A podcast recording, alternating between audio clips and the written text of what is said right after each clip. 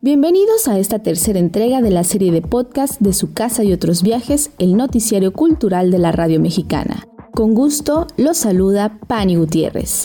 Anteriormente les hablé un poco sobre el panorama literario y la presencia de las mujeres, pero en esta ocasión corresponde abordar un tema que se ha fortalecido en los últimos años y que ha sido discutido a nivel internacional en foros como la Conferencia Mundial de la UNESCO sobre Políticas Culturales y Desarrollo Sostenible, Mondiacul.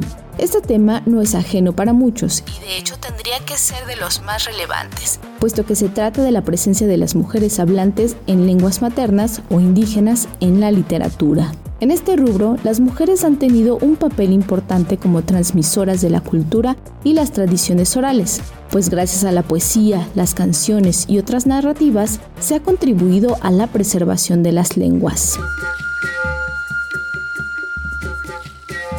Sin embargo, la imposición de los idiomas dominantes ha llevado a la marginación a la literatura en lenguas maternas o indígenas, dejando de lado la diversidad cultural y lingüística, si bien al inicio de esta serie de podcasts hablamos de los porcentajes mínimos de las mujeres en la literatura, sumando el elemento de las lenguas indígenas, este se reduce a escasos nombres de autoras. Pero esa mirada literaria ha logrado ganar terrenos y reconocimientos a nivel local, nacional e internacional. Un ejemplo es Juana Peñate Montejo, quien fue ganadora en 2020 del Premio de Literaturas Indígenas de América. Durante la ceremonia de premiación, señaló que a través de la poesía en lenguas indígenas se habla de la realidad y el momento. La poesía dice que no existe en nuestras lenguas como tal, y yo les digo que sí existe. Tal vez no con ese nombre de poesía, tal vez tiene otra concepción. La poesía en nuestros pueblos y comunidades indígenas es como la palabra sagrada, el canto sagrado, el canto florido, la palabra florida. Eso es para nosotros la poesía. La poesía de los choles, como toda sabiduría de una cultura, tiene una visión del mundo, su cosmogonía, se transmite, se crea, se recrea y a la par habla de su realidad y su momento. Hace más de 500 años, los pueblos choles les fue arrebatado su libertad, su forma de ver y entender el mundo. Pese a ello, la esencia de la cultura permanece a través de su lengua. Hay una decisión colectiva de cambiar las cosas a través de la palabra, a través de la poesía, a través de los cuentos, a través de la oralidad. La poesía en la cosmovisión de los chañop siempre ha existido, aún en la oralidad, desde las conversaciones cotidianas hasta en el lenguaje actual.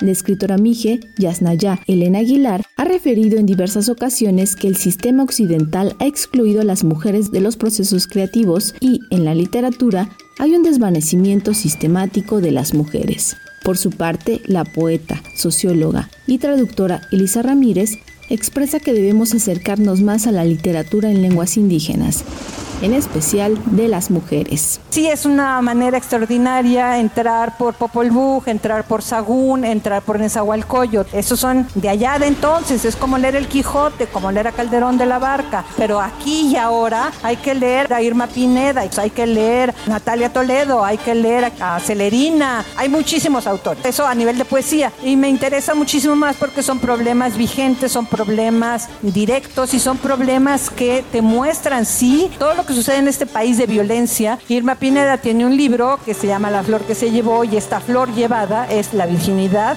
de las muchachas violadas por los soldados. Entonces esto metido dentro de la poesía no solamente es una, un bello lenguaje, no solamente es una magnífica traducción, no solamente es excelente poesía, sino también es un estar aquí y ahora en lo que estamos. Y una denuncia en voz muy alta. Los viejos escritores en náhuatl que ahora tienen 70, 80 años, este, son casi todos hombres. Yo no conozco a ninguna poeta en náhuatl, pero la segunda, tercera generación, en cambio los zapotecos sí son más mujer-hombre. Elisa Ramírez refiere que aun cuando hay nombres como Briseida Cuevascop, Irma Pineda, Enriqueta Lunes, Celerina Sánchez, Natalia Toledo o Sol Semó, leerlas resulta un reto porque son escasos los espacios de publicación las traducciones son reducidas y la distribución no es suficiente para fortalecer a nuestra literatura en lenguas maternas o indígenas. Hay muchísimas gentes que hablan las lenguas indígenas y que no las pueden escribir y no las pueden leer, particularmente cuando son lenguas complejas. Hay distintas complejidades de lenguas. El español es una lengua particularmente simple, no tiene tonos, tiene cinco vocales que a veces se leen de manera distinta, pero idiomas como el, el otomí tienen 12, 13 vocales distintas con tonos distintos, tienen letras que ni siquiera existen en los alfabetos. Entonces el problema es enseñar a leer y escribir a los niños, enseñar a leer y escribir a los hablantes y para esto hay que empezar desde ponerse de acuerdo cómo se va a escribir un, sonido, una palabra que, que, no está contemplada en el alfabeto latino. Estos alfabetos se podían hacer en máquinas de escribir, pero ahora estamos enfrentados a los tableros de computadora y entonces ya la problemática es otra.